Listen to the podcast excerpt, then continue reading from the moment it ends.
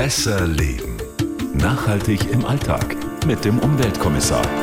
Ja, schön, dass wir wieder so nachhaltig zusammenkommen. Also wenn das jetzt nicht die allererste Folge unseres Podcastes ist, die ihr hört, dann haben die ersten Ausgaben gleich mal ein bisschen nachhaltig gewirkt. Ich bin Melita Walam, hallo. Und ich bin Alexander Dalmus. Wir freuen uns. Vielen Dank auch für die vielen, vielen Mails, die ihr uns geschickt habt und immer noch schickt unter besserleben.bayern1.de. Wir versuchen vor allen Dingen hier über Umweltdinge zu sprechen, die uns im Alltag begegnen. Vom richtigen Heizen bis zum Problem mit den Retouren. Ich stelle hier immer die Fragen und der Alexander versucht es zu beantworten. Wir beackern ja schließlich vom Team des Bayern 1 Umweltkommissars schon seit Jahren diese Themenfelder. Ich würde heute gerne mal über Mikroplastik sprechen. Das habe ich mir gewünscht. Ein über, weites Feld. Ja, über Mikroplastik, aber das äh, vor allen Dingen in Kosmetika enthalten mhm. ist, in Cremes, vielleicht auch in meinem Waschmittel, also alles, was mich so tagtäglich umgibt. Man weiß, dass da Mikroplastik drin ist, aber man möchte es eigentlich nicht haben. Und ich würde gerne wissen, was wir machen können, um das äh, zu umgehen oder, oder darauf zu verzichten. Ja, vor allen Dingen, weil ja in mehr Produkten, die wir so alltäglich benutzen, Mikroplastik drin ist, als wir denken. Das haben wir oftmals gar nicht auf dem Schirm, wo wir das überall drin haben, weil das ist nicht immer ganz so einfach, erstens mal zu erkennen, aber auch zu verstehen, warum es weiter drin bleibt und zum Beispiel nicht einfach verboten wird. Und wie man vielleicht erkennen kann, wo es überall drin steckt, um es dann mhm. nicht mehr zu kaufen. Dann gehen wir es mal an. Das Problem. Vielleicht nochmal zum Verständnis. Es gibt Mikroplastik, das ganz gezielt von der Industrie eingesetzt wird und es gibt Mikroplastik, das entsteht, weil wir den Planeten mit Plastik quasi zumüllen. Mhm. Gibt es da einen Unterschied, so was die Wirkung anbelangt? Nee, oder eigentlich von der Wirkung her nicht. Also unter Mikroplastik, das muss man vielleicht nochmal sich vergegenwärtigen, unter Mikroplastik, das ist die Definition, da fallen alle kleinste Mini-Plastikteilchen, die eben kleiner sind als 5 Millimeter. Das ist der Richtwert, 5 Millimeter. Alles, das was kleiner ist, ist Mikroplastik. Aber 5 Millimeter ist gar nicht so wenig, das sind ja Riesenbrummer. Ja, also, also die, das sind die größten Teilchen. Ne? Ja. Und die kann man also, wenn man nicht gerade extrem weitsichtig ist, äh, schon noch ausmalen. 5 Millimeter, vielleicht nochmal zum Verständnis, so dass man eine Vorstellung hat, so zwei übereinander gestapelte 1-Euro-Münzen. Äh, ja. Es gibt natürlich viel, viel kleinere Plastikpartikelchen, alles, was unter 5 mm ist, geht noch gerade so als Mikroplastik durch. Diese kleinsten kleinen Teilchen, die kann man mit bloßem Auge dann wirklich nicht mehr erkennen, auch wenn man volle Sehstärke hat.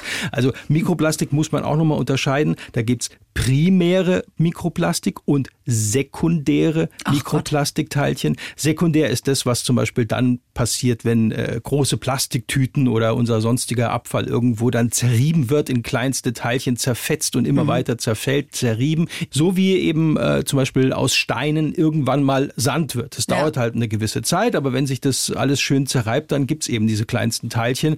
Und äh, das ist zum Beispiel auch sekundär, äh, was bei dir rausgewaschen wird, wenn du deinen äh, Fließpulli in die Waschmaschine steckst. Oh Gott, das vergisst man immer. Ja, 2000 Kunstfasern, sagt man, pro Waschgang gehen da raus aus Boah, so einem Fließpulli Pi mal Daumen. Und diese kleinsten Plastikfasern, die spülen wir eben direkt in die Gewässer, weil die nämlich auch von den Klärwerken nicht rausgefiltert werden können. Also die gehen dann über die Flüsse direkt ins Meer. Oh, ist das heftig. Mhm. Hast du da auch eine Lösung? Ja, es gibt mittlerweile Entwicklungen, gerade für die Waschmaschine kommen wir noch dazu. Okay, also das ist sekundär, weil es abfällt mhm. und da müsste äh, primär alles das sein, was kleiner als 5 mm ist und was äh, so schon genau so hergestellt wird. Das sind sogenannte Basis-Pellets, nennt man das, also kleinste Kügelchen.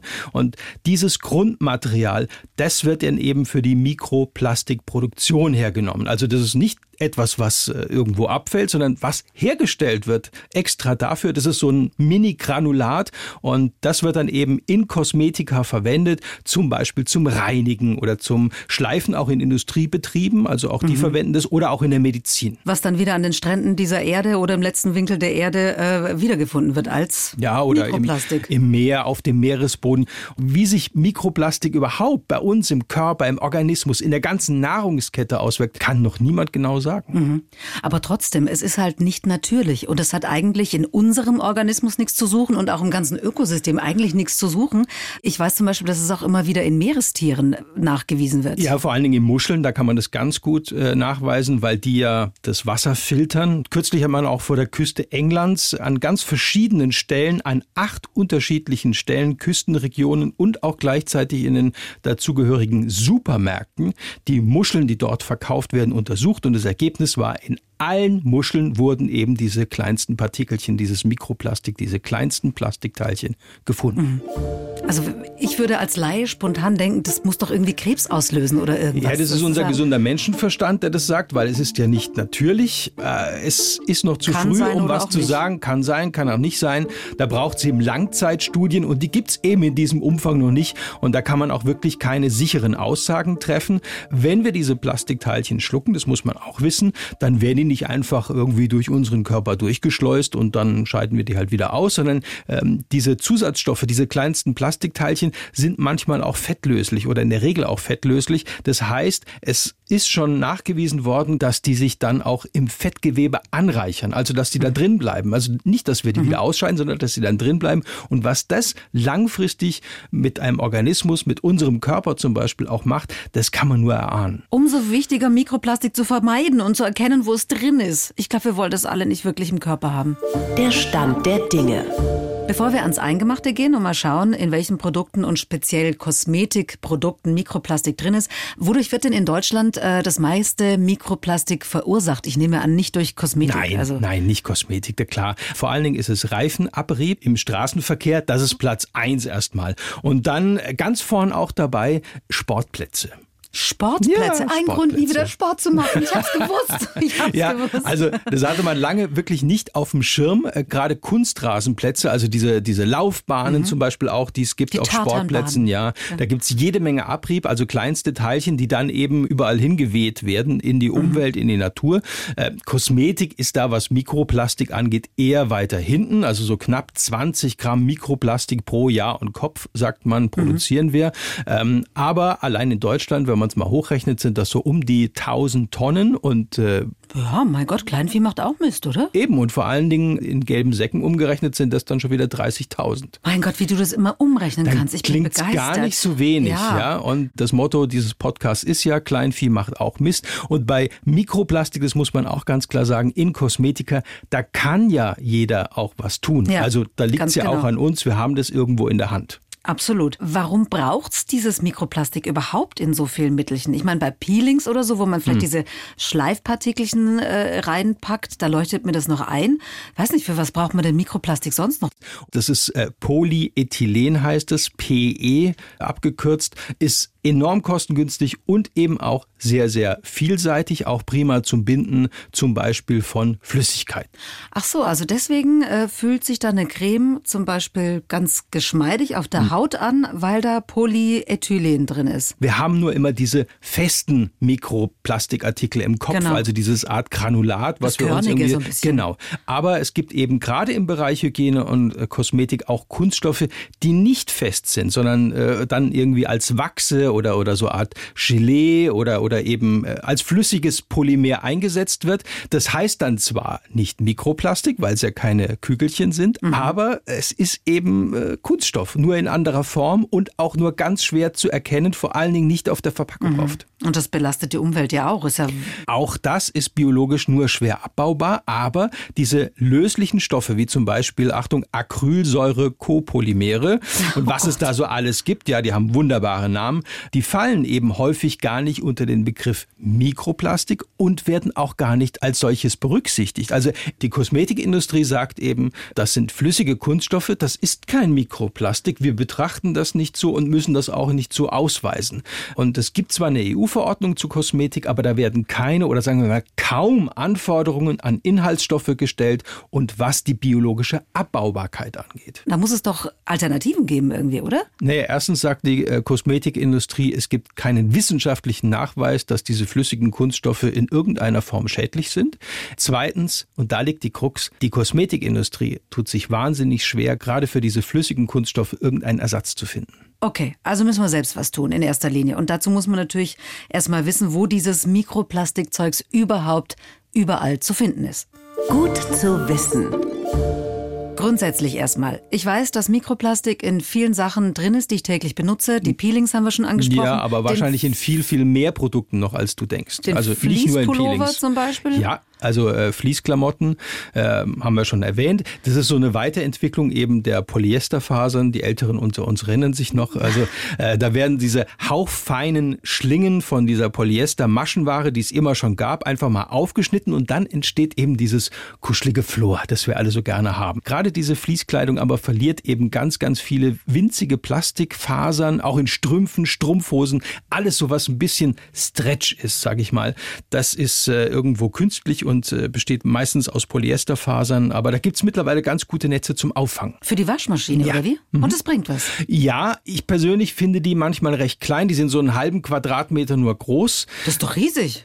Also ich weiß nicht, also ich habe drei Kinder, also wenn du dann eine volle Maschine hast, dann brauchst du schon mindestens zwei Beutel. Und die sind äh, schon recht teuer, kosten so um die 30 Euro. Wow. Ja, Wie also oft kann man die benutzen? die kann man sehr, sehr oft benutzen. Die bringen auch tatsächlich was, weil die eben diese, diese kleinsten Teilchen rausfiltern. Aber auch das hat die Wissenschaft festgestellt. Eine volle Maschine zum Beispiel verhindert auch, dass eben äh, diese Kunststofffasern äh, rausgebrochen werden aus den Klamotten. Kann man ganz einfach äh, durch eine volle Maschine vermeiden und natürlich auch noch. Waschmittel und äh, Strom sparen. Schau mal an. Okay, wo ist noch Mikroplastik drin? Putzlappen, Schwämme Mhm. zum Beispiel, da lösen sich auch beim Spülen und Schrubben äh, oftmals so kleine äh, Partikel dann ab und werden in den Ausguss gespült. Da gibt's übrigens, was Reinigungsschwämme angeht, auch äh, viele Alternativen aus Pflanzenfasern, Zellulose, Mais und so weiter. Bambus gibt's auch cool. mittlerweile. Schau mal, das wusste ich gar nicht. Okay. Ich weiß, auch in Waschmittel ist äh, Ja, Mikroplastik drin. Genau, Gell? auch in vielen Weichspülern ist es drin. Es gibt auch ganz, ganz viele Anbieter in diesem Bereich, die mittlerweile Waschmittel ohne Kunststoffe und ohne Zusätze ähm, herstellen. Wo, ist, wo haben wir es noch drin, wo ich es vielleicht nicht vermute? Kaugummi. Nein. Doch, fast alle Kaugummis sind nicht biologisch abbaubar. Oh Gott, ich esse nie wieder ein Kaugummi. Ich habe das Gefühl, ich kaufe ein Stück Plastik rum und habe mir nie darüber Gedanken gemacht und ich werde nie wieder einen schlucken. Der Teufel steckt im Detail. Also ich muss immer noch ein bisschen über diese Mikroplastik im Kaugummi ähm, drüber hinwegkommen, aber wir wollen ja heute vor allen Dingen über Mikroplastik in Kosmetika sprechen.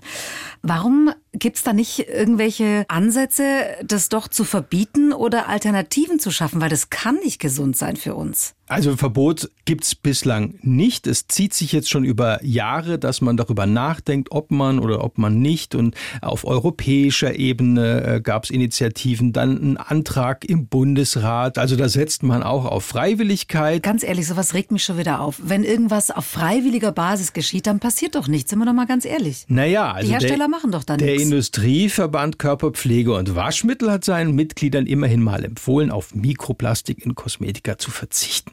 Äh, Greenpeace hat damals äh, schon abgefragt, wie konkret das jetzt umgesetzt wird. Also, äh, um es mal vorwegzunehmen, im Ranking optimal bis sehr stark hat keiner erfüllt. Stark umgesetzt äh, war immerhin bei vier der Fall, unter anderem auch bei den deutschen Unternehmen Bayersdorf, bekannt durch Nivea und Henkel.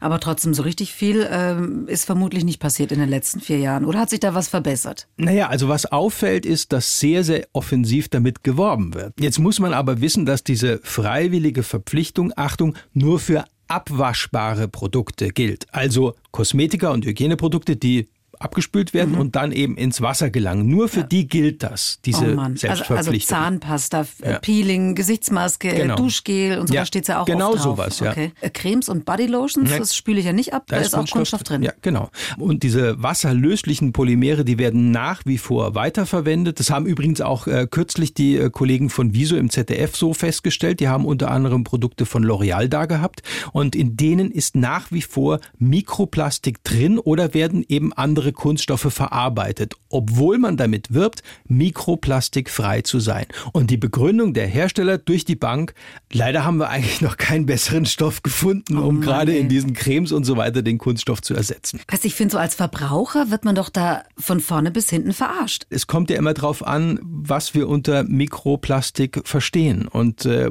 die Kosmetikhersteller sagen einfach, flüssige Kunststoffe, haben wir schon angesprochen, Mhm. Ist keine ist für. Mhm. uns kein Mikroplastik. Wir müssen das deshalb auch äh, nirgendwo draufschreiben. Und äh, das ist halt eine Definitionsfrage. Und da sind viele Kosmetikfirmen, ich sag mal, äußerst kreativ. Naja, die und wollen, da, die wollen ihr Zeug verkaufen. ja, und da klar. werden eben dann Stoffe verwendet, wo die Umweltverbände oder auch Verbraucherschützer ganz klar sagen würden, das ist Mikroplastik, beziehungsweise es ist eben Kunststoff, aber halt in flüssiger Form. Und die Hersteller sagen, für uns aber nicht. Aber es muss doch irgendwo draufstehen. Also ich muss doch irgendwo erkennen können, dass da jetzt Mikroplastik Natürlich drin ist. steht es irgendwo drauf. Es steht immer irgendwo irgendwas drauf nach dem sogenannten INCI. Das ist eine Abkürzung für Internationales Register für kosmetische Inhaltsstoffe. Aber ganz ehrlich, also wenn man nicht Chemie studiert hat, dann hat man wirklich wenig Chancen, da überhaupt durchzusteigen. Also da hast du als Verbraucher kaum eine Chance. Kaum eine Chance klingt doch noch nach ein bisschen Hoffnung. Du hast doch eine Lösung hoffentlich, oder? Irgendwie müssen wir es doch erkennen Kommen wir können. gleich dazu. Aber ganz kurz noch, bevor wir dazu kommen, äh, es gibt ja ganz viel Naturkosmetik Ja. auch. Ich kann mir vorstellen, die machen von sich aus auch da keine Mikroplastik rein, oder? Ja, also bei, bei Naturkosmetik, wenn sie zertifiziert ist und das entsprechende Siegel hat, da kannst du dir eigentlich sicher sein, dass Mikroplastik zumindest mal auf Erdölbasis nicht drin ist. Aber Kunststoffe aus nachwachsenden Rohstoffen, also biobasiert, wie zum Beispiel Polymilchsäure, die gehört dazu, erkennt man an diesem INCI, den Inhaltsstoffen unter